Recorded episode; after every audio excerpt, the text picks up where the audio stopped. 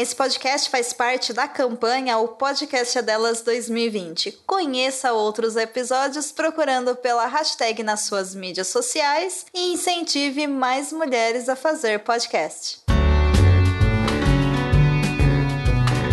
Feito por Elas o podcast que discute o protagonismo das mulheres no audiovisual. Oi, gente, eu sou Isabel Wittmann. Eu sou Kel Gomes. Eu sou Stefania Amaral. E a nossa conversa de hoje vai ser sobre o filme Aos 13. Mas antes, o nosso agradecimento muito especial às nossas madrinhas Carolina Roncone e Letícia Santinon. Beijo, meninas. Valeu, meninas, e valeu a todos os nossos outros madrinhos e padrinhas. E precisamos de mais também, madrinhos e padrinhos, por favor, porque agora somos um podcast independente. Então, entra lá no padrim.com.br barra feito por elas e no patreon.com barra feito por elas se você ainda não nos ajuda. Você vai ver as categorias cinéfilas e escolher com qual cafezinho você pode abrir mão pra gente todo mês. Cafezinho bom. Cafezinho, Starbucks, é o que der.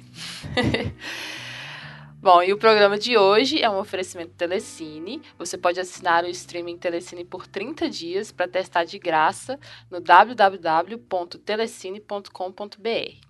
Lá você encontra a Cinelist Mulheres Fazem Cinema, que tem filmes super variados, escritos, dirigidos ou protagonizados por mulheres. O link para a Cinelist vai ficar na postagem lá no nosso site. Então acessa e explore bastante, porque tem filmes ótimos lá. E um desses filmes que tá na Cinelist Mulheres Fazem Cinema é o Aos 13, que é de 2003. É da diretora Catherine Hardwick e é o tema do nosso programa de hoje, como nós já falamos.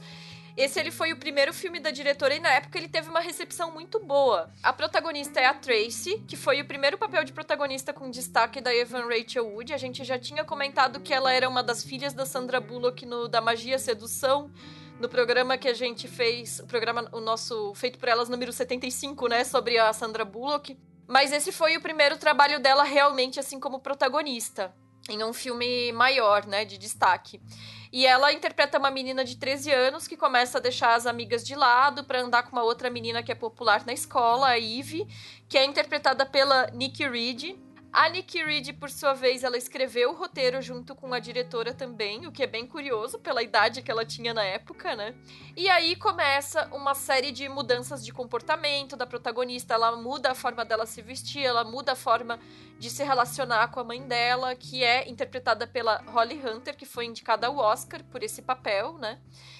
E aí tem a questão do sexo, das drogas que aparece, enfim eu quando vi esse filme, assim, acho que tanto na época quanto revendo agora, pensando assim no sucesso que ele fez na época também, porque tinha uma certa polêmica em torno da história, né? Mas eu acho que ele entra muito nessa categoria de filmes tipo Kids, Christiane F e tal, que entram num buzz assim pela temática, né? É, assim, inclusive Holly Hunter é maravilhosa, nossa, eu gosto demais dela.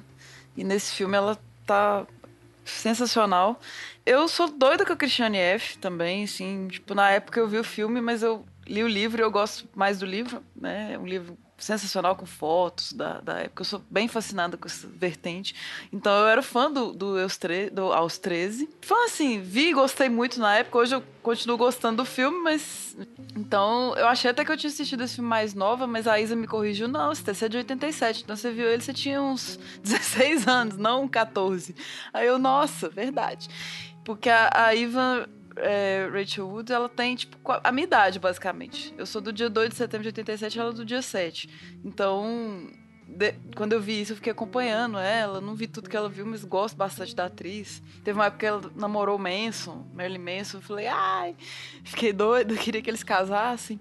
Então tem essa, toda essa tietagem minha da época que eu mantenho pelo filme, assim, tipo, re, gostei de rever, não, não me identifiquei tanto, obviamente, igual na época. Falando das atrizes, né, a Nikki Reed, ela continuou na saga Crepúsculo, né, que é também da diretora, mas os outros filmes não são da Hardwick e a Nikki Reed continua em todos. Pois é, eu também lembro de ter visto o filme na época.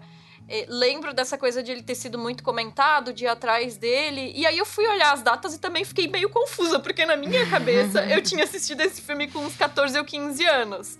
E eu acho que. Eu até tava comentando contigo na eu acho que é porque a gente era meio jacu, assim, né? Porque a gente, a gente era mais velha, mas ainda se identificava com essas meninas de 14 anos, né? Então eu tava olhando o filme. De acordo com o IMDB, estreou no Brasil em dezembro de 2003. E eu não vi no cinema, então eu devo ter visto em 2004 em fita, né? Então, ah, eu 2004, vi em fita. É, eu loguei.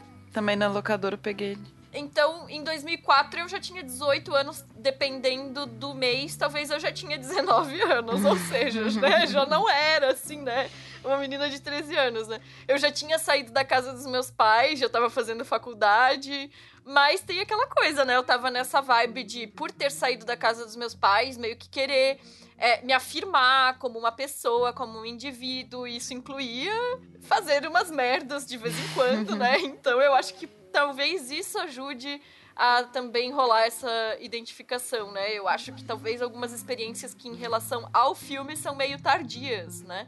E talvez por isso também eu achava meio exagerado na, na época os acontecimentos assim das personagens. Só que agora revendo quase 20 anos depois, né, com a minha idade de hoje, eu não achei pesado a forma como o filme aborda esses temas. Eu acho que esses outros filmes, tipo Christiane F., Kids, são bem mais pesados, assim, nos acontecimentos, né?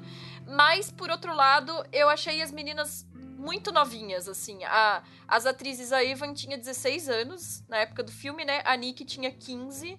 E eu acho que se, se as personagens tivessem mais ou menos essa idade, 15, 16 anos, estaria mais de acordo, assim, com os acontecimentos do filme na minha visão, mas talvez porque eu era do interior, né? Então as coisas não aconteciam assim dessa mesma forma como tá retratado no filme. E o fato de ser de escola pública, então a gente não tinha grana para fazer as coisas, né? Então eu acho assim que, sei lá, eu e meus colegas, no geral, assim, pensando, acho que com 13 anos, as pessoas elas só be bebiam e fumavam. No interior, na roça, as pessoas bebem muito, principalmente no sul, eu acho e bebem muito cedo, mas as outras coisas eu acho que não não rolavam assim. Então, eu fiquei muito com essa sensação de hoje, hoje tenho 34 anos, vendo os acontecimentos do filme e achar elas muito novinhas assim. É, podia chamar aos 15 tranquilamente, né? podia é. chamar 15 que tava mas com 13 aí fica mais impactante, Cristiane F. Mas, é, poxa, na minha idade, assim, na, na época que eu tinha 13, 14, o povo nem bebia tanto, fumava assim. E é uma cidade que eu moro aqui, mais ou menos interior, mais ou menos cidade grande. Mas eu sempre tinha essa sensação vendo esses filmes. Tipo, minha vida não acontece nada. Pode ser que eu era parada em Jacu, como o Isa bem disse, ainda sou, né? Então, que meio que queria ser elas, nossa, altas aventuras e tal. Achava pesadão na época. Agora eu vi e já falei, gente, não era tanto tão pesado como eu imaginava. Mas o que ainda bate, assim, é, é a relação com a mãe, sabe? Que quando eu era mais novinha, eu brigava muito com minha mãe. Então, então a identificação é mais nisso, assim, que eu quero um, um rebelde sem calça.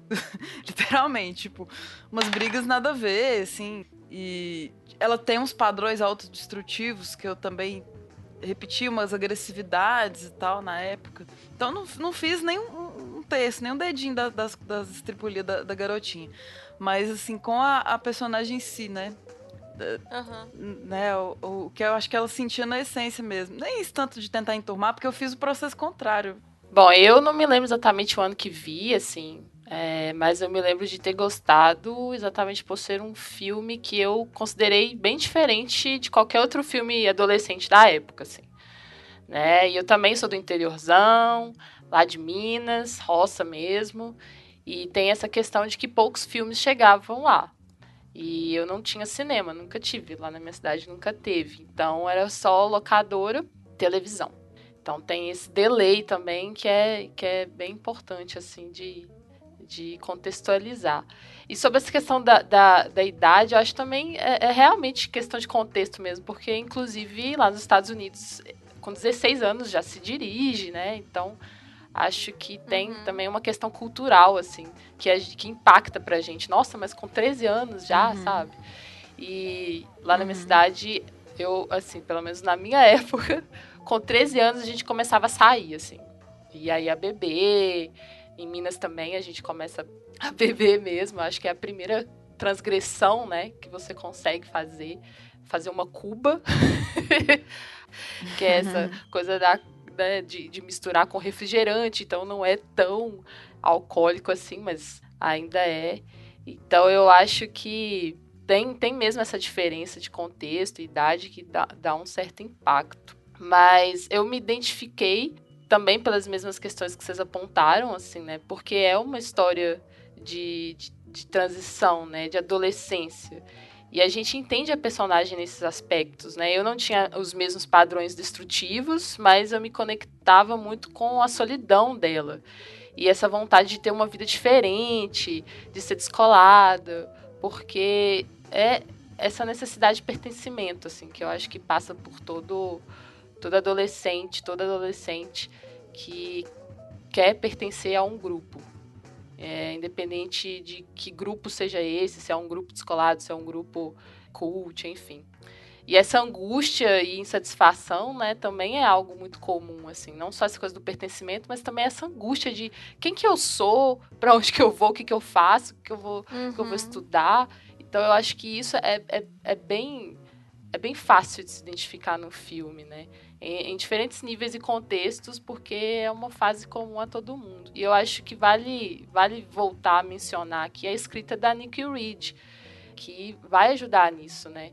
Inclusive porque foi muito baseada nas próprias vivências dela. Assim. Em entrevistas, tanto a Reed quanto a diretora, elas comentaram como tem muito da vida da Nick ali né, das suas próprias mudanças e de conflitos que ela passou. Então, a personagem Tracy é muito baseado na vida da, da própria Nick. E isso que tu falou da idade, eu ainda fiquei pensando assim, se por um lado nos Estados Unidos eles começam a dirigir com 16 anos, mas por outro lado, por exemplo, o álcool só é legalizado aos 21, né? Então, bem mais tarde. Só que isso é o legalizado, né? Aí a gente pensa, né? Mas na prática não é bem assim, né? Não é só uhum. aos 21 anos que a pessoa vai começar a beber, né?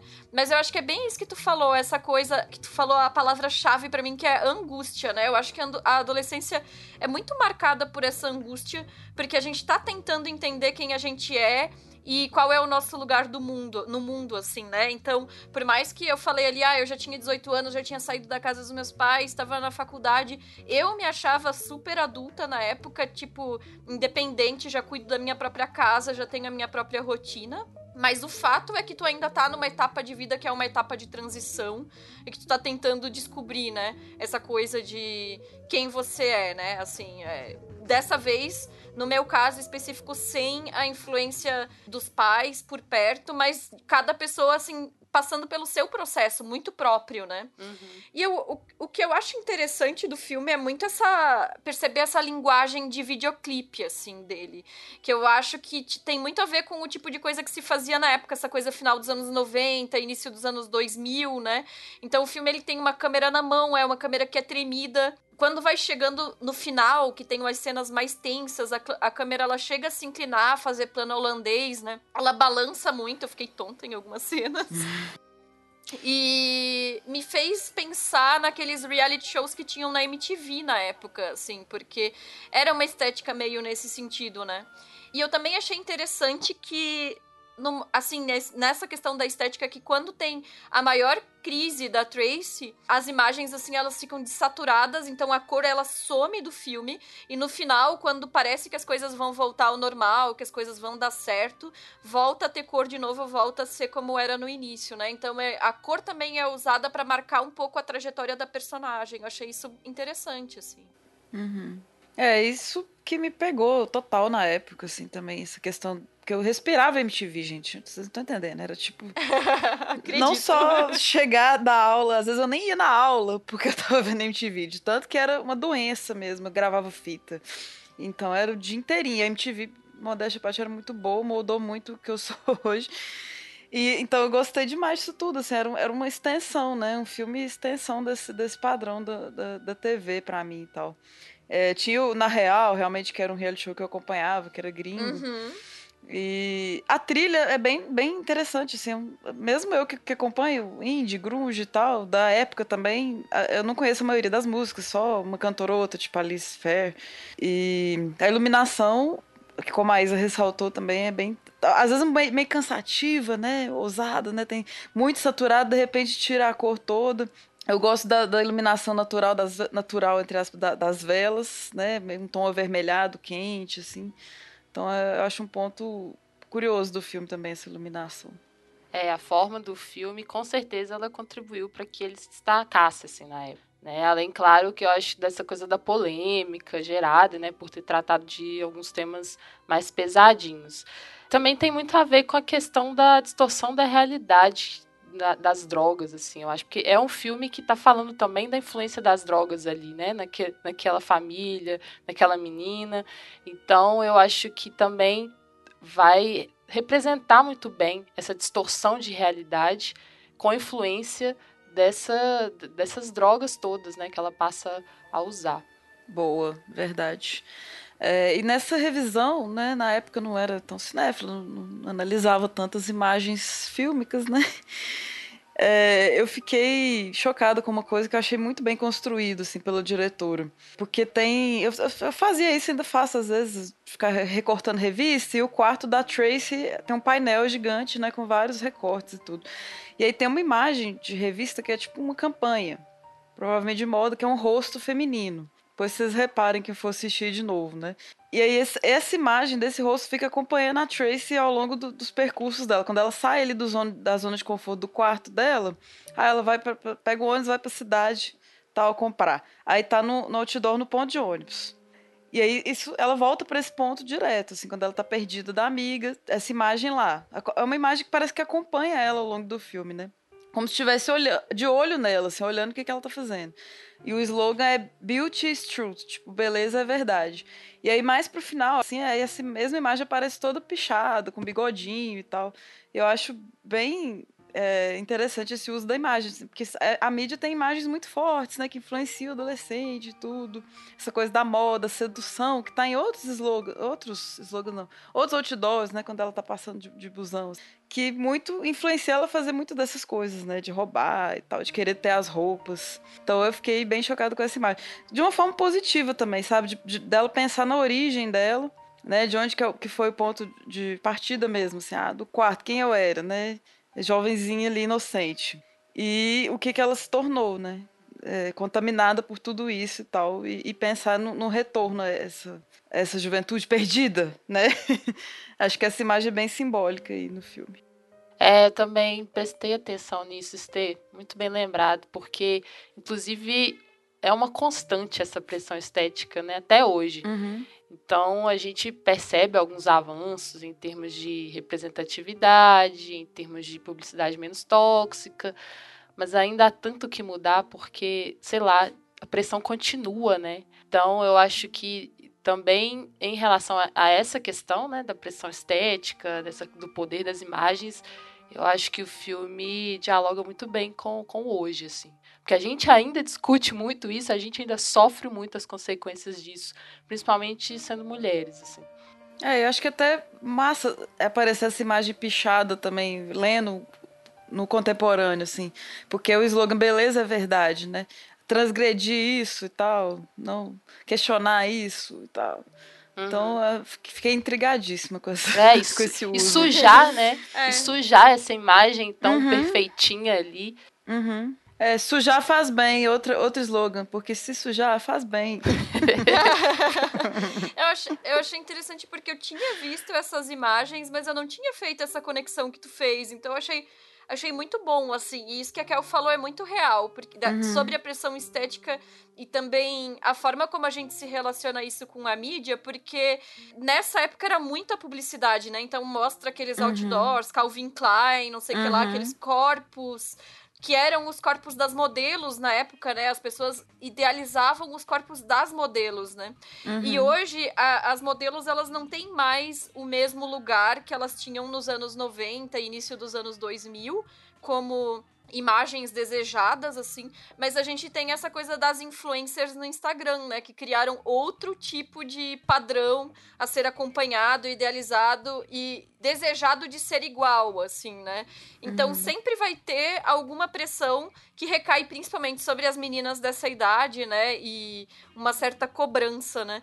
E aí, falando em imagem e autoimagem, né? Uma coisa que me marcou, assim, tanto na época quanto agora revendo, são as roupas, né? Que o filme explora muito essa moda do início dos anos 90, quer dizer, do início dos anos 2000. Então tem a cintura baixa, os moletons, né, com capuz, camisetas bem street, assim, né? Usando, usado com sobreposição, então coloca a camiseta de manga curta por cima da de manga comprida com a manga de outra cor, pulseira com spike, brinco de argola, All Star, aquela franjinha dividida ao meio, mais longa, né? Então, para mim, isso tudo é muito marcante, assim, porque eu acho que eu basicamente vestia todas essas coisas do meu jeito. e o que, que vocês acharam desse figurino? Bom, assim, na verdade eu na época eu abominava esse tipo de figurino. Assim, porque eu, ah, Patricinha e tal.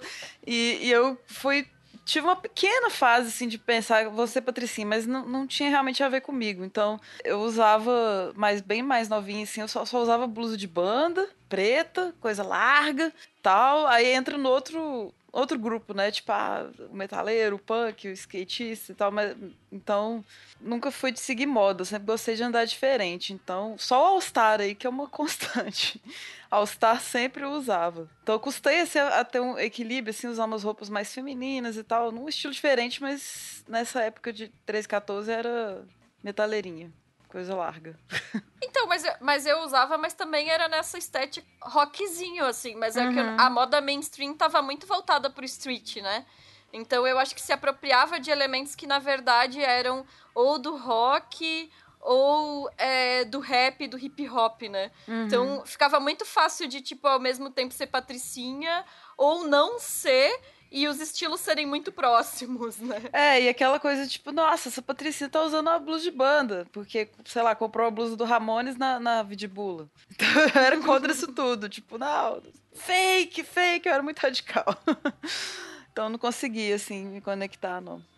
E curioso como que nessa época era muito mais facilmente identificável, assim, né? E geralmente ligado à música né? Tipo, o seu gosto musical determinava uhum. mais ou menos como você iria se vestir e também determinava a sua tribo.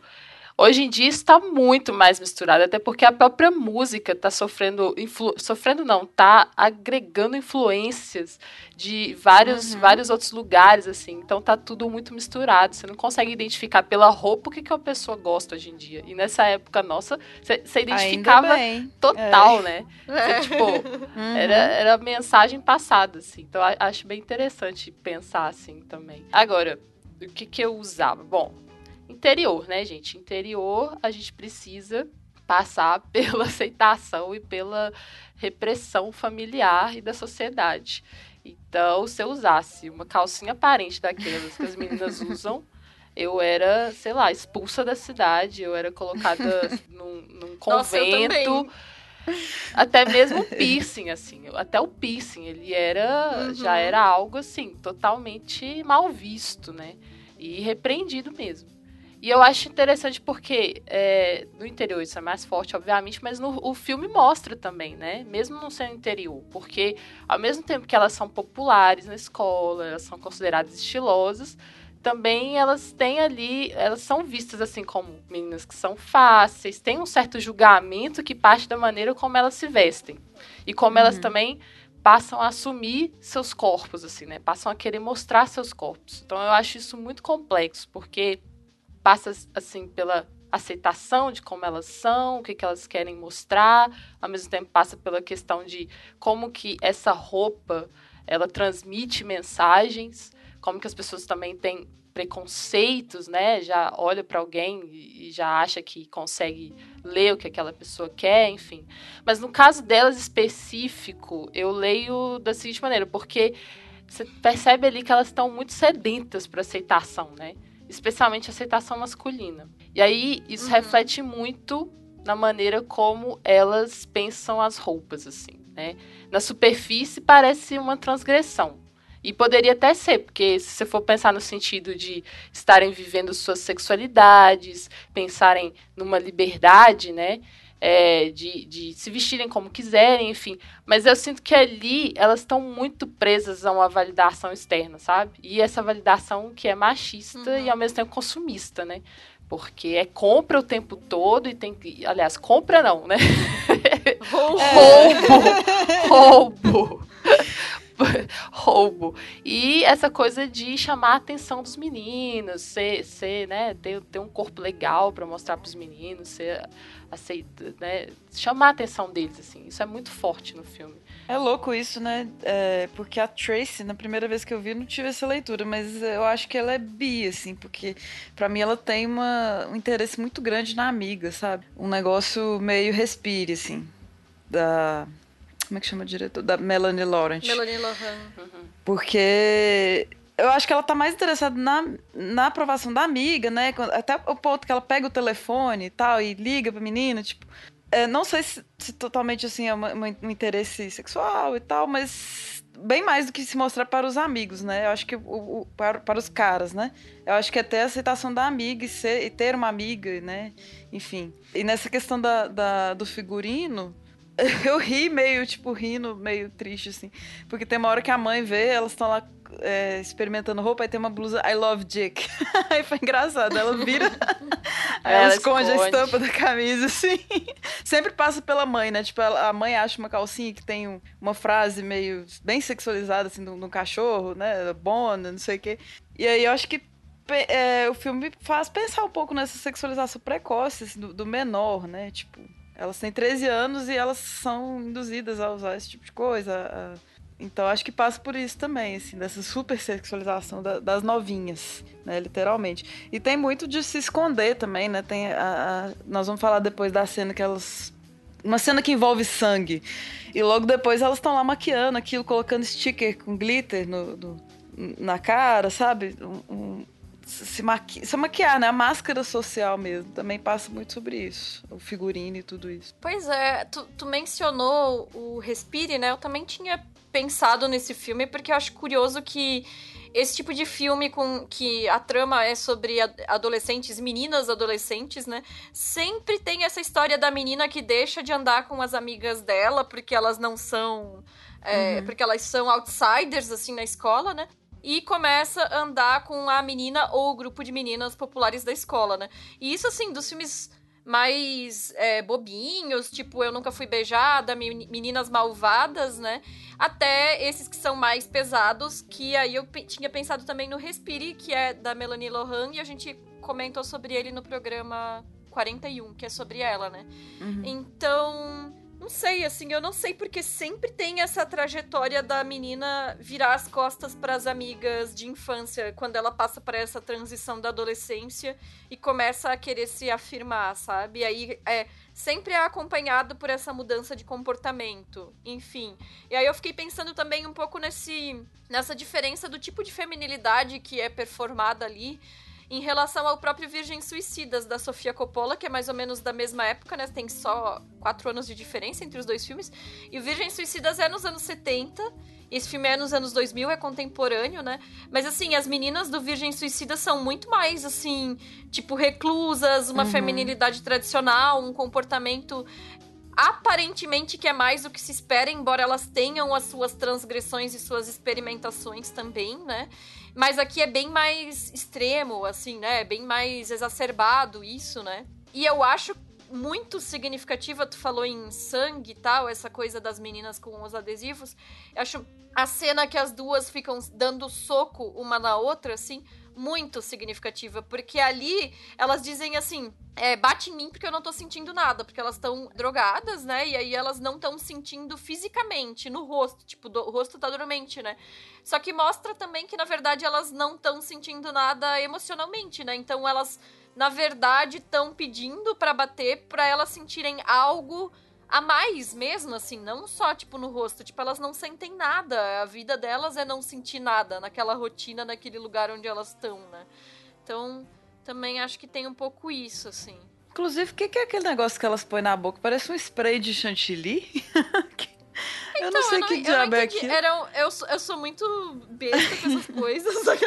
é um aerosol de alguma coisa, tipo, alguma Eita. substância química, mas eu não é... entendi o que, que era. É estranho ah, aquilo ali. Também Dorgas, desconheço. Mano. No meu, no, meu, no meu curto catálogo de drogas. É, não tá incluso, né? Pois é, não tô ligado nesses paranauê, não. Isso, isso continua de... sendo um enigma pra mim, assim. Se alguém aí puder né, elucidar. Né? É... se alguém é, aí puder elucidar essa um questão. Comentário. É, se souberem qual é que é o rolê aí, ajuda nós é, é, um lança-perfume spray? Não sei, me falem aí. É, mas essa questão de querer sentir algo, né? Se Loló. sentir viva, né? Loló, pode ser tudo, né? É, é, exatamente, elas querem se sentir vivas, assim, né? Tipo, sem muita consequência racional e tal, loucura, porrada. E aí a Tracy também se, se corta, né? Que é até um ponto delicado aqui do filme, né? Que também aproxima das minhas angústias da época. Não cheguei naquele ponto, mas tinha ocorrências. Ainda mais na sétima série, né? Tem uma hora que, fala assim, oh, você vai ter que repetir a sétima série. Foi, foi a série que eu deixei de ser CDF e comecei a me interessar por tudo menos exatas, né? Tipo, eu até ia bem, continuava indo bem nas humanas, mas assim, quase repeti de ano também, porque e, e, aí, porque meu avô tinha falecido também, aí entra em outras questões. Mas a, foi a, o ano que eu me revoltei também, assim, de não saber quem eu era e de ficar agressiva e subversiva do meu jeito, com as minhas imitações, assim, de menina do interior também. Nós três aqui somos, né? Uhum. E isso de brigar com a mãe por bobagem e tal, hoje eu vejo, assim, tanto que era uma revolta complicada, assim, e, repenso. E, e, a, e a, cena da, da mãe abraçando ela, apesar disso tudo, bate muito forte para mim ainda hoje, assim. Eu lembro muito dos Jovens Bruxas também, que para mim é o grande filme da adolescência, assim, amo absolutamente. Acho que eu não tenho nenhuma restrição com esse filme, não vejo problema. que tenha as meninas também nisso, assim, de ah, cheguei atrasada porque eu tenho uma vida, sabe? Eu sou muito foda, tenho minhas amigas e sou muito popular e ainda sou bruxinha gótica. É perfeito. é perfeito. É total isso, assim. Eu acho que com essa idade, assim, de sétima série, eu também tava bem perdida. Eu também me sentia muito sozinha, eu era muito insegura, que ela era, né? Nossa, hello, ainda não somos, né? e eu era muito deprimida, eu tinha muito essa coisa autodestrutiva, assim, das personagens, uhum. mas o que eu não tinha era essa coisa da raiva que elas têm. Eu era uma coisa muito mais, tipo, introvertida e melancólica, sabe? Uhum, uhum. Agora, uma coisa que eu tenho agonia total nesses filmes adolescentes, e é o caso desse aqui, que é uma coisa que me incomoda, principalmente hoje, como mais velha, né? Tipo, senhora, é, olhando em retrospecto, é adolescente que reclama de grana, sabe? Porque, assim tem filmes que mostram adolescentes sendo reprimidos, pais que não ouvem, pais que não não dão espaço para eles serem quem eles são. A própria questão da repressão religiosa ou da moralidade, muitas aspas, né? E isso para mim, beleza, eu acho que tem que reclamar mesmo, eu também reclamava, enfim, né? Mas eu acho que essa coisa da grana me parece sempre uma coisa assim de uma falta de gratidão, sabe? Porque na época que eu era adolescente eu também não tinha grana, era muito difícil as coisas, eu também queria ter roupas legais, eu também queria ir nas festas, não dava, era isso, é o que tem, né? E eu acho que muitas vezes mostra assim que os pais eles estavam tentando fazer o melhor, né?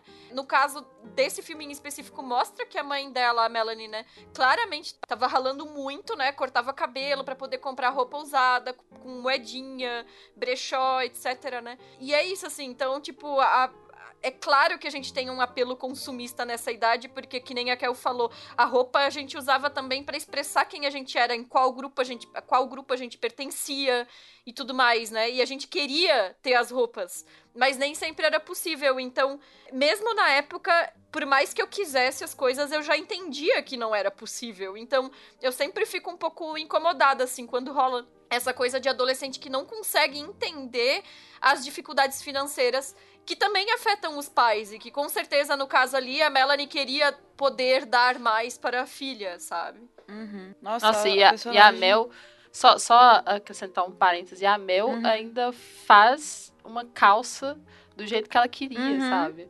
Eu fico, Sim. caraca, velho, a minha mãe era é. costureira, mas não não, não fazia roupas assim para mim e tal, fazia só pra, pra fora, né, pra clientes de fora. E o meu sonho era minha mãe uhum. fazer uma calça estilosa, uma blusa estilosa para mim. Quando eu vi aquilo, é uma demonstração incrível de amor e carinho ali que tá tendo. Uhum. Nossa, a mãe dela é maravilhosa demais. E é muito minha mãe, assim. Muito, muito, muito, muito. Acho que eu não consigo não gostar desse filme por causa disso, assim sabe? Tanto que ela é acolhedora e tal, com todo mundo que chega e entendeu essa fase, conseguiu superar junto. Eu não, eu não era tão demônia igual essa menina, não, viu, gente? Mas assim, eu, eu brigava muito ridiculamente, assim, por coisa besta. E, e muita coisa realmente é, é, é, não ter noção, não perceber, ingratidão mesmo e tal.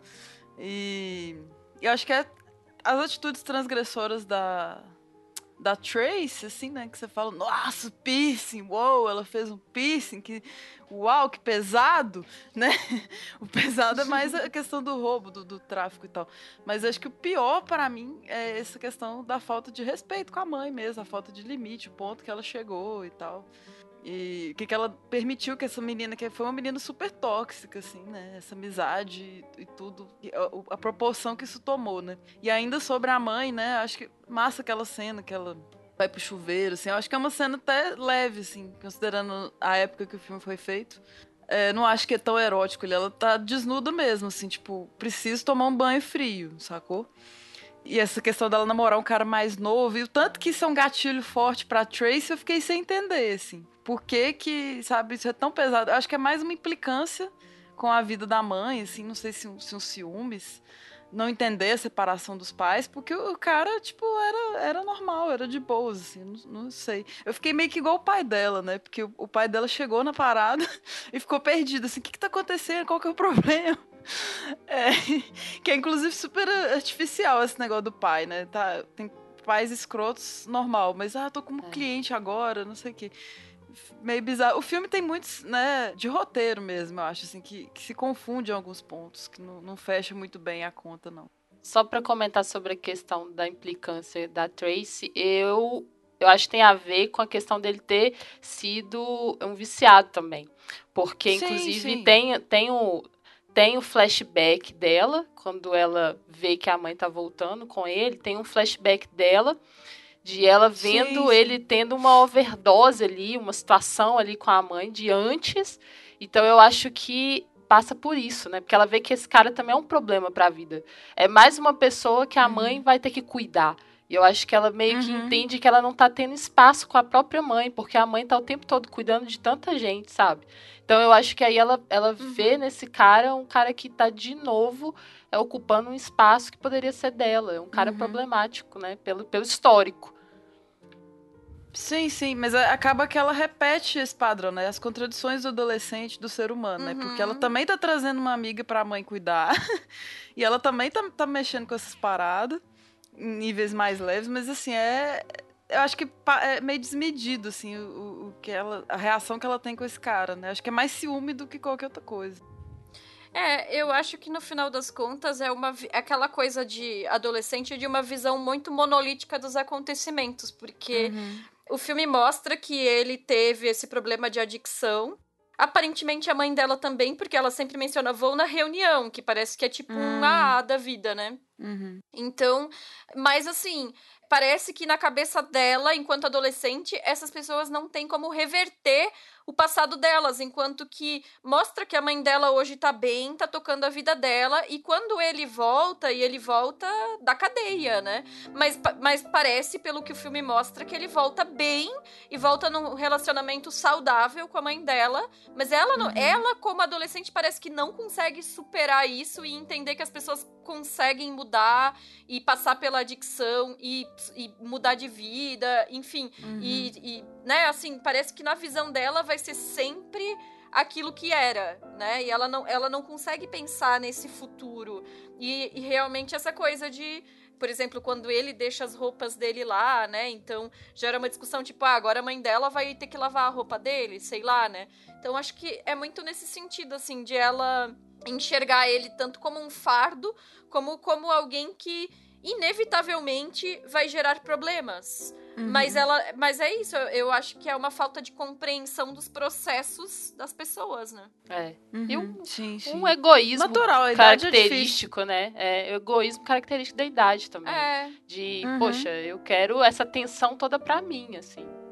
Não quero dividir com mais ninguém. Exatamente. Assim, não, sabe, eu prefiro, eu prefiro me apoiar nessa nessa nessa, nessa coisa de acreditar que ele não tem jeito, que ele é um problema e ponto. Não enxergar que ele de fato está ajudando a gente, é um relacionamento legal com minha mãe.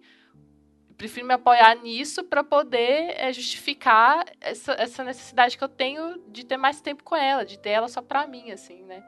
Então uhum. é, é muito muito ela. E tanto que quando no final, quando tem a briga final entre a Tracy e a Eve, e ele busca ela na escola e tudo, porque a, a tutora da Eve e a mãe dela descobriram as drogas e tudo mais, e querem conversar com as duas. Ele com a, com a Tracy no carro fala para ela: vai ficar tudo bem. Porque, uhum. tipo, ele tá cumprindo esse papel de adulto, de, de, sei lá, conversar com ela, tranquilizar ela e estabelecer que eles vão ter um diálogo. Não vai ser. O adolescente, ele espera que vai ser o fim do mundo, que vai ser só briga e tudo mais, que não vai ter compreensão por, uhum. pra, pra, em relação a, a, a, eles mesmos, né? Mas ele mesmo já mostra, assim, tipo, até como uma figura paternal, já que o pai dela não só é ausente, como parece não se importar o suficiente com o que tá acontecendo com ela, é ele que estabelece que a situação vai dar, vai dar bem, sabe? Vai ficar bem. Uhum. Aí, que ator bonito. Inclusive, o casting é. desse filme, para mim, também é perfeito. Assim, acho que tá todo mundo muito bem. E é um revival do, um dos meus filmes preferidos, que é o Crash do Cronenberg. Tem também no elenco a Débora Cara Uger, que é a tutora, né? Uhum. E a Holly Hunter também tá no filme. Então, assim, nossa, casting nota mil. Então, elenco maravilhoso demais. Eu também gosto, acho que tá todo mundo muito bem. E a Holly Hunter foi, inclusive, indicada ao Oscar de atriz coadjuvante para esse papel, né? Eu também sou fã dela, maravilhosa sempre. E essa coisa que a gente comentou rapidamente, que ela mostra como, como uma mãe que ama e luta por sua filha, assim. A Esther também comentou da cena que ela descobre sobre a Tracy, né? Se cortar e abraça ela forte. Eu acho isso, essa cena tão bonita, assim, eu choro nela porque ao mesmo tempo que é dolorosa, né, tá lidando ali com uma coisa pesada. É também uma, uma cena muito bonita de ver uma mãe sabendo exatamente como lidar com isso, assim. Uhum. Essa coisa de, de, tipo, eu vou te abraçar mesmo que você resista, eu vou te mostrar que te amo, eu vou te mostrar que te entendo. Eu acho que foi essencial ela mostrar que ela ali tá aceitando a filha, mesmo com as suas fragilidades, mesmo com tantos problemas, sabe? Ela não caiu xingando, reprimindo. Ali ela só mostrou amor, que era o que ela mais precisava, assim. Então, é maravilhoso mesmo. E agora, é, a gente comentou mais cedo também sobre a questão das meninas, né? Disso de deixar o grupinho de lado para ir para outro. E isso se repete muito nos filmes de adolescentes, e eu acho que eles contêm essa coisa que agora está sendo ressignificada, ainda bem, da rivalidade feminina, que é essa competição de ser a mais bonita, a mais popular, a mais inteligente, essa ideia de que a gente se vê como rival, né, e não como aliada. E, então, eu acho que é outra coisa também que a gente ainda sofre muito as consequências dessa, dessa construção social. E eu, assim, tô cada vez acreditando mais firmemente que esse é um dos principais desafios para o feminismo, sabe? Desconstruir isso essa coisa da competitividade feminina. E a gente no filme só consegue ver uma relação saudável mesmo, que não é competitiva, né, de fato, entre a mãe e a amiga que é uma cliente dela, aquela que tenta ajudar. Eu esqueci o nome dela. Uhum. Mas ali você vê que tá, tá uma relação de cooperação. Porque em todas as outras tem muitas nuances competitivas, muitas nuances de rivalidade mesmo. E também mencionar, né, que as meninas negras que aparecem lá no filme, numa única vez, né, que elas aparecem, assim, em interação, e aí elas aparecem como um grupo ameaçador, assim, sendo agressivas, querendo briga, né? Então, isso é importante a gente mencionar, assim, a, a representação dessas meninas negras. E também umas outras questões relacionadas à cultura negra, né? Que tá muito estereotipada, eu acho, talvez, no filme, assim. É, eu, eu não tenho lugar de fala, obviamente, mas tem um, um pouquinho de hip hop ali. Aí eu não sei se. Eu, eu, ainda prefiro assim com os meninos, assim, do que se ela tivesse crush branco só, sabe? Eu não sei. Mas é, é, é uma questão incômoda essa questão da menina mesmo que chegou e, e ameaçou ela. Não, não precisava disso, assim. Uma representação bem problemática, um, um, ponto que o filme perde mesmo. Mas, por outro lado, ela tem uma, um questionamento inocente, ok? Mas sobre isso, assim, do, do interracial, do, do não preconceito, né? Então acho que ver isso num filme adolescente que geralmente é todo mundo branco nessa época, né? Não sei. Fica aberta aí a questão. Eu acho que nesse aspecto a gente tinha falado da estética e como a moda dessa época era muito street, assim, né? Uhum. Rola uma certa apropriação, né? Eu, eu uhum. lembrei agora que vocês falaram também daquele filme O Aquário, da Andrea Arnold. Sim. Porque todas essas referências de estética e de modo de se vestir estão muito vinculadas. Eu tinha falado ali da questão do rap, do hip hop. Então rola uma, apropria uma apropriação, assim, de uma cultura que era majoritariamente negra, né? Uhum. Então tem uma hora que as meninas elas estão, tipo, em trancinhas no cabelo, né? isso, né? Corner, é. corner roll, assim, né? Que isso é uma coisa que hoje em dia já não, não seria de boa ser feito, assim, né? Mas, uhum. mas rolava uma super apropriação estética desses elementos que eram de culturas musicais negras, né? Então tem, tem isso também. Uhum, verdade. Eu também não tenho lugar de fala.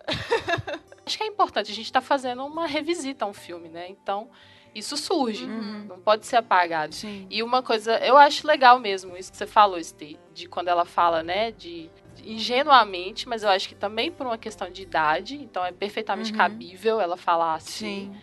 Que, né, se, se houvessem, se todos tivessem um relacionamento interracial, ia chegar um momento em que não haveria preconceito, assim. É ingênuo é completamente. Tópico, né? É uhum. utópico completamente. Mas ali você percebe é, o, o quanto que ela vê que, sabe, todo mundo é igual, assim, nesse, nesse, nesse aspecto. Não tem que ter esse preconceito. E eu acho, eu acho bonito, porque ela tá num momento que ela se descobriu ali, né? Também. Uhum, é, uhum. Logo após ela ter uma relação sexual com ele, assim. E é, é uma hora que ela tá, sabe, num, num sentimento diferente. Até. É, ela tá, e ela tá num sentimento diferente, ela tá entregue, uhum. ela tá ela tá numa certa paz até, né? Você percebe a, a, o rosto dela, ela tá numa certa paz. Coisa que você não tem, assim, durante o filme inteiro. E ela tem essa. Uhum. E ela fala sobre isso. Então é, é, de certa forma, bonito até, mesmo que seja ingênuo. Mas aí tem uhum. essas questões de, de, de como é, as outras personagens, as personagens negras aparecem, que aí são, são um pouco problemáticas mesmo, mas uhum. é, é isso, são, são as incoerências, as, as dualidades do filme, né? Ele tentando lidar com é. essas questões. Isso. Isso, e outra coisa que eu acho que é uma. Não sei se uma incoerência ou dualidade, mas assim, é algo que eu fiquei pensando, mas que eu não tenho uma resposta pronta para isso é tanto o retrato da adicção, que eu não sei se seria muito estereotipado esse mesmo, essa mesma tipo de narrativa de autodestruição, assim, sabe? Uhum. Quanto a questão da automutilação, que eu acho que é sempre complicada a forma como é abordada em relação a adolescentes, mas eu também não tenho uma resposta assim de qual seria o ideal, porque é algo que acontece, como que isso deveria ser abordado quando se trata de adolescentes. É uma coisa que é super comum.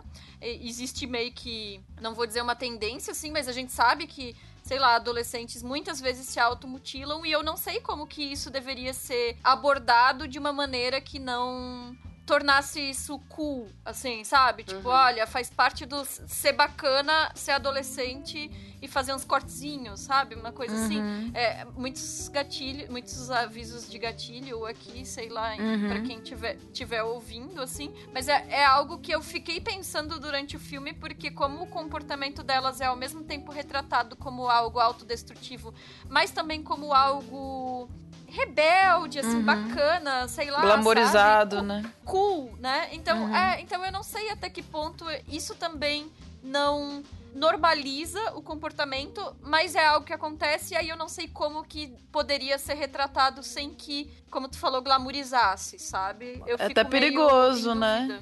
Perigoso, é. assim. Uma, uma, pessoa novinha ver isso e imitar e tal. É, é delicado, é delicado. É, mas eu não tenho respostas, assim. É, uhum. É, tipo, é uma percepção minha, talvez um incômodo, assim, sabe? Uhum. Uhum. Nos nossos últimos programas, nós temos conversado sobre também as etapas de produção do filme. Então, nós falamos sobre isso no programa da Leni Riefenstahl, no programa sobre a Frida.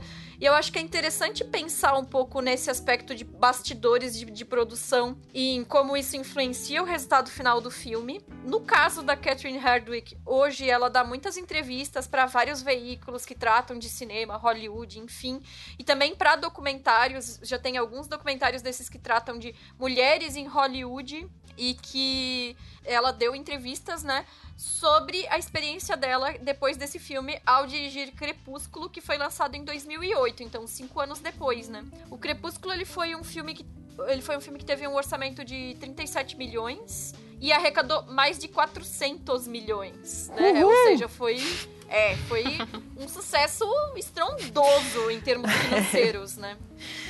E essa coisa de uma diretora mulher dirigindo um filme de grande sucesso comercial, embora o orçamento do filme era pequeno, e ela sempre conta que ela teve muita dificuldade na produção porque sempre pediam para ela diminuir ainda mais o orçamento, corta 4 milhões, corta 4 milhões e tipo as pessoas não sabem como ela conseguiu fazer um filme desse com um orçamento tão pequeno, 37 milhões é muito pouco para um blockbuster, né? E era um filme que abria uma franquia que era vendida como sendo especificamente para meninas adolescentes, né? Então, assim, se valia da experiência dela com o tema, por esse filme aos 13, né? Mas também era um filme assim, tipo, uma mulher fazendo um filme que é entendido como filme para mulheres. Uhum. E aí, Crepúsculo abriu a onda, junto com pouco antes teve os Harry Potter, né? Desses filmes de adaptação dos livros YA, jovens adultos, só que os protagonizados por meninas, né? Então, ela numa entrevista para Vanity Fair, ela disse: depois do Crepúsculo vieram mais quatro filmes do Crepúsculo, mais três Divergentes, mais quatro Jogos Vorazes, nenhum deles dirigido por mulher e que isso partiu o coração dela, né? Uhum. Parte o meu também. Partiu meu coração também. Eu adoro jo jogos vorazes, eu confesso. todos os livros. Katniss Everdeen Forever. e é isso, né? Então, com o sucesso do filme, ela foi afastada da direção dos filmes seguintes. Todos foram dirigidos por homens. O filme ele foi considerado um filme ruim em termos artísticos, né? Tipo, foi um sucesso de bilheteria, mas Crepúsculo é tido como um filme ruim.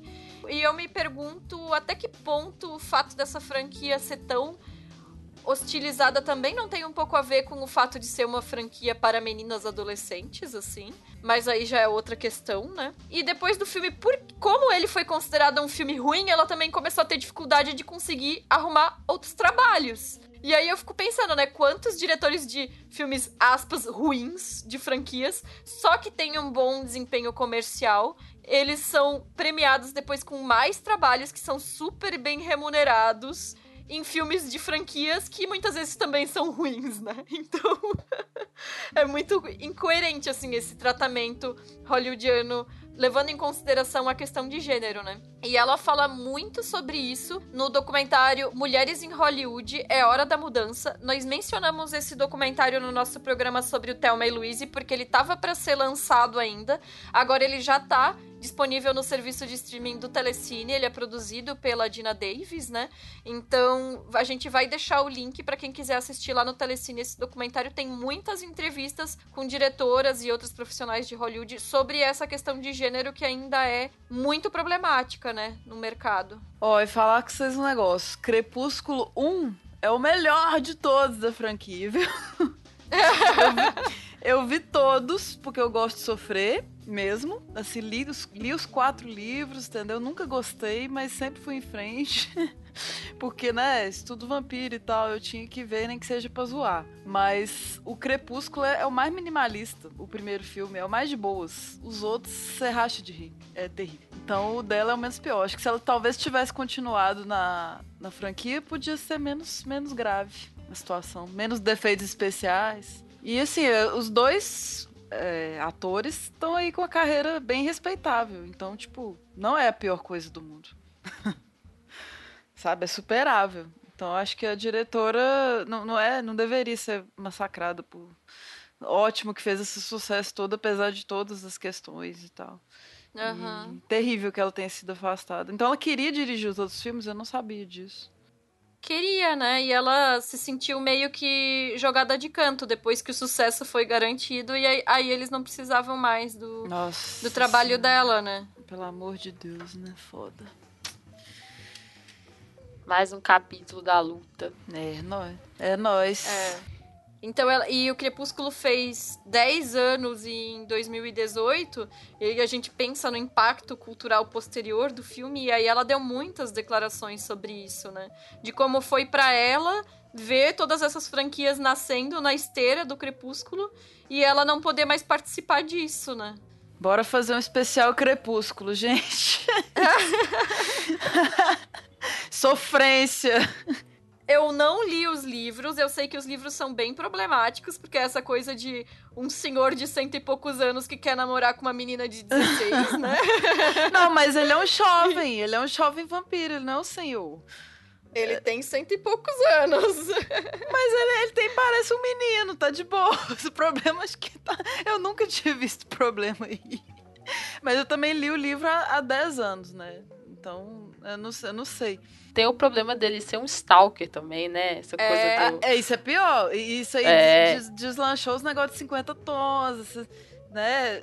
O negócio é que a literatura é questionável. Acho que o É. pior problema pra mim é isso. assim, que- não é? Eu, eu, eu Said concorda, não foi o Said isso. Quem que foi que latiu? Said, peraí. Oh, Said. É, então, eu acho que é isso também. Tem uma base complicada, né? Eu não li os É. livros e eu vi quase todos os filmes. Eu acho que eu não vi o último ou os dois últimos. Eu vi. Também sou dessas. É, mas. E também tem uma questão da religiosidade, né? Inclusive, Aham. tu falou que 50 tons. é, 50 tons é- começou como uma fanfic de. Sim, sim, exatamente. é por isso que né? eu disse. É. E é problematicaço, assim, né? T- t- Tudo bem que ler o livro é divertido, mas essa, essa coisa do, do, Stalker e tal. E é só diálogo, assim, é uma literatura muito fácil, né? Muito. Muita gente nem fala que é literatura, fala que é uma coisa. outra coisa. Mas aí eu já acho que eu já acho que é um preconceito também com o, o subgênero e o público, sabe? É literatura. Aham. Aí, aí a gente vai entrar em juízo de valor, né? Qualquer papel aceita tudo. tá publicado.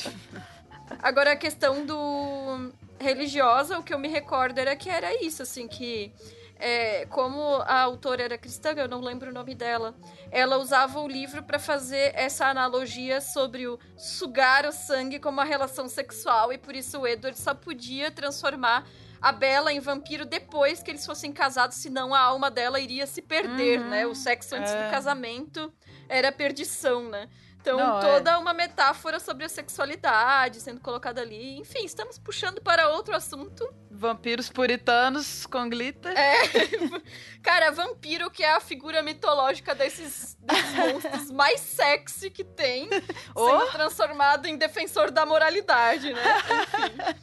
Mas, pra quem quiser assistir os outros filmes da Catherine Hardwicke, o próprio Crepúsculo também tá disponível lá no Telecine, então telecine.com.br.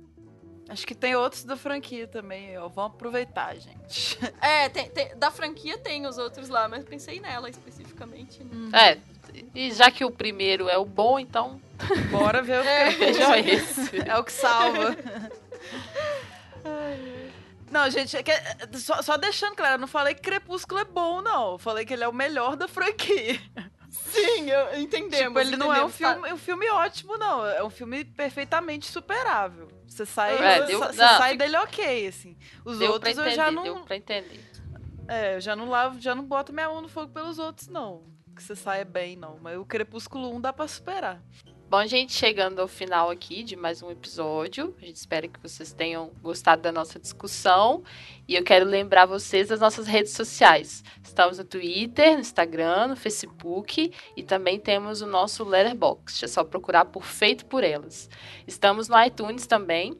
E temos o nosso site, feitoporelas.com.br. E estamos também nos agregadores de podcasts, em todos eles. Só procurar por Feito por Elas. Além de também estarmos no Spotify, no Deezer e no YouTube. É, os links para o que a gente mencionou vão estar relacionados no post. Temos a nossa newsletter quinzenal, maravilhosa, absoluta, para quem? Para as dindinhas e padrinhos. Se você não for, não perca tempo! Nos usa padrinho, madrinho! E temos também um grupo no Telegram, que só eu não estou. Vocês entram lá e discutem de cinema e tudo. Coronavírus, tudo tá falando lá. Telegram. O pior é que tá se falando de coronavírus mesmo. Com certeza, não tem como não falar, Não né? tem outro, é, não tem outro assunto, gente. E lembrando que esse programa foi um oferecimento do Telecine. E nós agradecemos ao Telecine por essa parceria. Lembrando que o filme Aos 13 tá no catálogo, na Cinelist Mulheres Fazem Cinema até o final de outubro. Então, hum, super tem tempo para conferir o filme, né? As- assistam lá, confiram pelo link que a gente vai deixar na postagem, assinem, enfim. A gente vai deixar o link no- do serviço de streaming na postagem e vocês podem olhar com calma os filmes que estão disponíveis e testar. E o nosso próximo programa vai ser sobre a Carla Camurati e o filme Carlota Joaquina. Se vocês quiserem enviar e-mails comentando esse programa, mandem para contato@feitoporelas.com.br ou também pode deixar os comentários no nosso site feitoporelas.com.br. Obrigada pela audiência e até o próximo programa. Valeu, pessoal! Beijo, gente. Até o próximo.